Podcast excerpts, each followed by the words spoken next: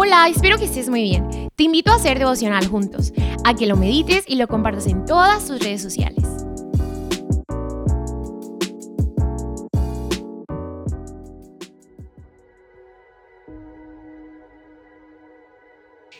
¡Hey! Buen, hey, buen día. Feliz sábado, ya terminando la semana, esperando en Cristo poder ver cada milagro, cada ayuda, cada cuidado que Dios tuvo con nosotros esta semana que está terminando. El devocional de hoy está basado en el segundo libro de Reyes, en el capítulo 4 y 5, Salmo 83 y primera carta del apóstol Pablo a Timoteo capítulo 2. Quisiera empezar hablando de lo que de los milagros que narra el libro de los Reyes, porque son diarios. Te voy a decir por qué. Tú puedes decir, ¿a poco todos los días Dios hace que se multiplique el aceite y eso? Son diarios porque en los primeros milagros que se narran en el libro de los reyes están involucradas las familias.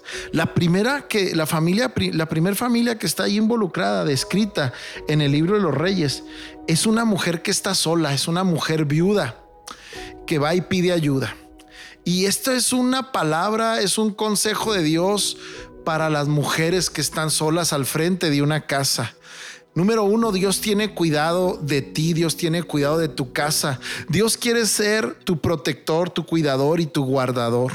Y ve el ejemplo que está ahí en el libro de los reyes. Esta mujer va y pide ayuda al hombre de Dios. ¿Y qué, qué, qué, qué enseñanza tan grande que cuando estás en una necesidad de esta magnitud, de este tipo, tú debas tener bien claro a quién le vas a pedir ayuda. Este, e, este ejemplo nos enseña o les enseña a ustedes, mujeres que están al frente de una casa solas, ¿A quién le vas a pedir ayuda? Acercarte a la persona correcta es súper importante. No puedes estarse acercando solo a las personas que te van a decir lo que tú quieres oír. Tienes que acercarte a la persona correcta en este caso. No puedes ni debes estarse acercando a tantas personas que te puedan decir lo que tú quisieras escuchar. Sé sabia. Enfócate bien a quién le vas a pedir ayuda. Cuando esta mujer pídele ayuda, no discute, acepta la ayuda. El hombre de Dios le dice, ¿qué tienes en casa? Ella le dice, pues nada, tengo un chorrillo allí de aceite nada más. Ok, más que suficiente, dijo el profeta. Pide todas las vasijas que puedas a los vecinos y las vas a llenar con ese chorrillo de aceite. Fíjate bien, no necesitas algo extraordinario. Puedes empezar con lo que tienes ahí a la mano. Empieza con lo que tienes a la mano. No te menosprecies. No menosprecies nada de lo que Dios te ha proveído. Eso que Dios te proveyó es exactamente nada más lo que tú necesitas. Así que abraza la fe, créelo en Dios. Esta mujer llenó, llenó y el chorrillo no paró. Dejó de llenar porque ya no había más vasijas. El hombre de Dios le dice, véndelos, págale a quien le debe tu marido y con lo demás vive tú y tu hijo. Así que quiero dejarte eso a ti, mujer, que estás al frente de una casa. En el segundo caso está involucrada una familia donde hay hombre, mujer e hijo. Hay padre, mamá e hijo. Aquí el asunto es que el padre está ausente. La historia dice que el hijo andaba con el padre en el campo y al hijo le empezó a doler la cabeza intensamente y ya no pudo detener ese dolor. ¿Qué hace entonces el hombre, el padre? Agarra a un criado y le dice, llévalo con su madre porque le duele la cabeza y déjalo. Cuando el hijo llega con su mamá, lo toma en sus brazos y el hijo muere ahí y la mujer lo pone en la cama y va y le dice a un criado, por favor, alístame las andas, ensíllalas y vámonos. Cuando va pasando por donde está su marido, le dice, ¿a dónde van, mujer? Y la mujer le dice, no quiero discutir, paz. Y le dice él, pero ¿por qué te vas si no hay nada, no es tiempo, no es hora de ofrecer oraciones ni sacrificios? Y ella le dice, no quiero discutir. Y se va.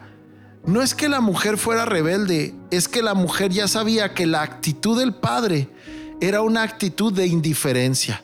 Y esta es un, esto es un consejo para los padres, que sí somos trabajadores, somos proveedores, somos ejemplo en esas áreas, pero estamos ausentes en la crianza, estamos ausentes en el desarrollo, en la dinámica diaria de la casa de la casa, del hogar, de la familia.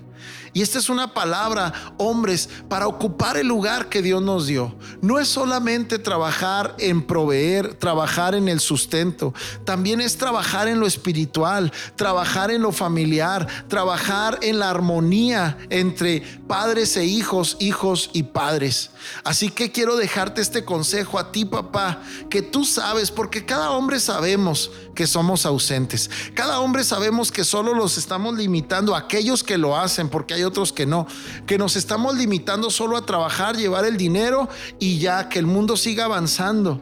Necesitamos involucrarnos con los hijos. Y también es un consejo para las mujeres. Mujeres pidan sabiduría a Dios, que su Espíritu Santo les dé la palabra correcta, la manera, la forma de cómo empujar al marido a ocupar su lugar, cómo motivarlo para que no se baje de su posición, no deje, no abandone su posición, sino antes al contrario. Dios te dé inteligencia espiritual. Inteligencia quiere decir estrategia para que tú puedas, para que tú puedas motivar a tu marido y mantenerlo en la posición que Dios le dio en tu casa. La tercera parte narra un milagro que tiene que ver con lo ministerial, con tu servicio en la iglesia. La tercera parte tiene, tiene que ver con tu servicio en la obra de Dios.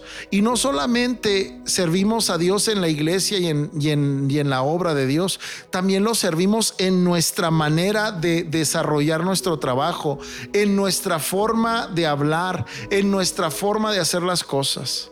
El apóstol Pablo dice, todo lo que hagas, hazlo como para el Señor, dedícaselo a Él.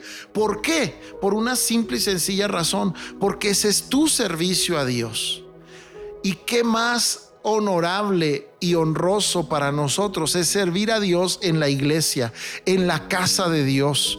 Así que yo quiero pedirte que aprendas de este pasaje donde salen a juntar, a buscar unas hierbas para echarle al caldo, pero el que las está buscando no se da cuenta que son unas plantas venenosas. Hay cosas que se parecen mucho entre sí, la cizaña y el trigo se parecen mucho. Hay otras cosas que se parecen mucho, hay enseñanzas que se parecen mucho a las de Dios porque hablan de Dios, pero eso no quiere decir que sean de Dios. Pero dejemos a un lado a esas personas, enfoquémonos en nosotros. ¿Qué es lo que estamos llevando a casa? Ministerialmente hablando. ¿Qué es lo que estamos llevando a casa hablando al servicio de Dios? Deja eso también ahí y agarra la otra parte. ¿Qué llevas tú a la iglesia cuando vas a servir? ¿Qué llevas a tu trabajo cuando vas a ofrecérselo a Dios? Tal vez estás llevando hierba silvestre que va a envenenar la comida que está ahí. Que tu servicio a Dios sea limpio que tu servicio a Dios sea en tu trabajo o en cada cosa que haces, sea para en tu casa o sea para la iglesia, sea limpio, ten cuidado de lo que estás llevando como alimento a los demás, no sea que los vayas a envenenar. Limpia tu corazón, alinea tu vida. ¿Y qué podemos decir del milagro de Namán?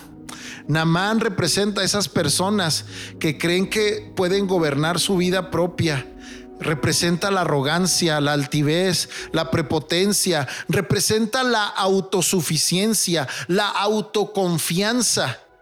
Él está enfermo de lepra porque todos aquellos que tienen una autoconfianza, soberbia, vanidad, egolatría, es pecado y es comparado con la lepra se da cuenta que el hombre de Dios tiene la palabra para que él sea sano y va y decide irlo a buscar aún con todo y su soberbia. Qué enseñanza tan fuerte para todos aquellos que están batallando con la soberbia, con la altivez, con la altanería, con la arrogancia. Ten la humildad de ir a Cristo y buscar la palabra que te va a limpiar de eso. Llega Namán y pregunta por el hombre de Dios. El, el hombre de Dios no sale, simplemente manda al criado y le dice, dile que se sumerja siete veces en el Jordán. Namán se ofende. Recuerda que Namán representa la arrogancia, la altanería, el orgullo, la prepotencia, la vanidad, la egolatría. Así que se ofende y dice, ¿cómo se atreve el hombre de Dios a decirme eso? Número uno, yo pensé, porque el arrogante, el altivo, siempre trae expectativas. Expectativas de acuerdo a su ego, a su orgullo, pero no expectativas de acuerdo a la humildad y a la sencillez. Ahí es donde choca. Dice, yo pensé que iba a salir, que me iba a ver, se iba a asombrar y me iba a dar algunos, algunas técnicas, pero no. Me manda este río de, a sumergirme. Hay mejores ríos para mi tierra. ¿Por qué me manda aquí? Vámonos. Agarró su soberbia, empacó la arrogancia, se vistió de altivez, de orgullo y, se, y comenzó su camino de regreso. Pero en el camino de regreso los criados le dicen, oye, si te están garantizando que sanas, pues sumérgete, ¿cuál es el problema? Y le cae el 20 y dice, pues sí, ¿no? Se sumerge siete veces y la séptima sale y su piel es como la de un bebé. ¿Por qué? Porque la palabra de Dios te va a limpiar. Dice la palabra que cuando tú aceptas a Cristo en tu corazón, que Cristo es la palabra viva de Dios, tú vuelves a nacer. Tú eres nueva criatura y así le pasó a Namán. La séptima vez él salió con piel como la de un bebé, como tú puedes experimentarlo hoy, si tú decides venir a Cristo. Y si ya estás en Cristo, entonces arrepiéntete, doblega tu orgullo, desvístete de la altivez, despójate de la arrogancia y vístete de humildad. Vístete de la imagen que Dios hizo en justicia y en verdad para tu vida. Y empieza a vivir tu nueva vida como Namán. Quiero terminar hablando de lo que el apóstol Pablo le aconseja a Timoteo y le dice, la mejor razón o la mejor manera en la que tú vas a mantener los milagros diarios de esta vida, como le pasó a la viuda. ¿Cuántos de aquí no nos sustentamos todos los días en Cristo? Es un milagro de todos los días.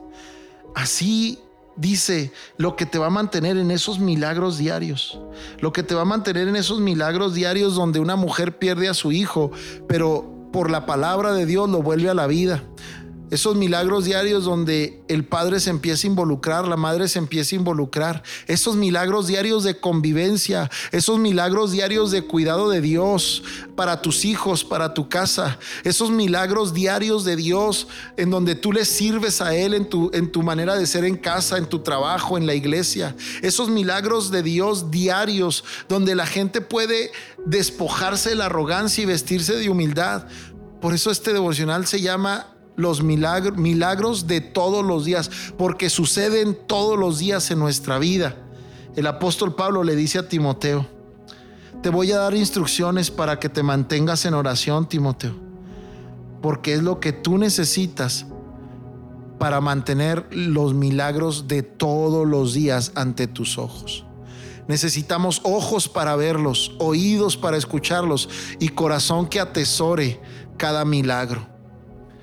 Tomemos esta instrucción del apóstol Pablo para que pueda nuestra casa estar en paz y en armonía.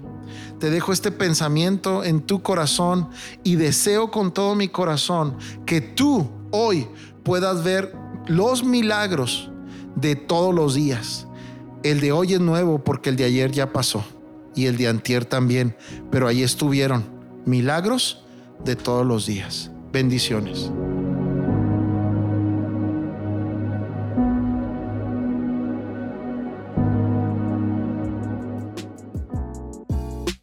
Espero y lo hayas disfrutado muchísimo, pero sobre todo que lo apliques en tu vida.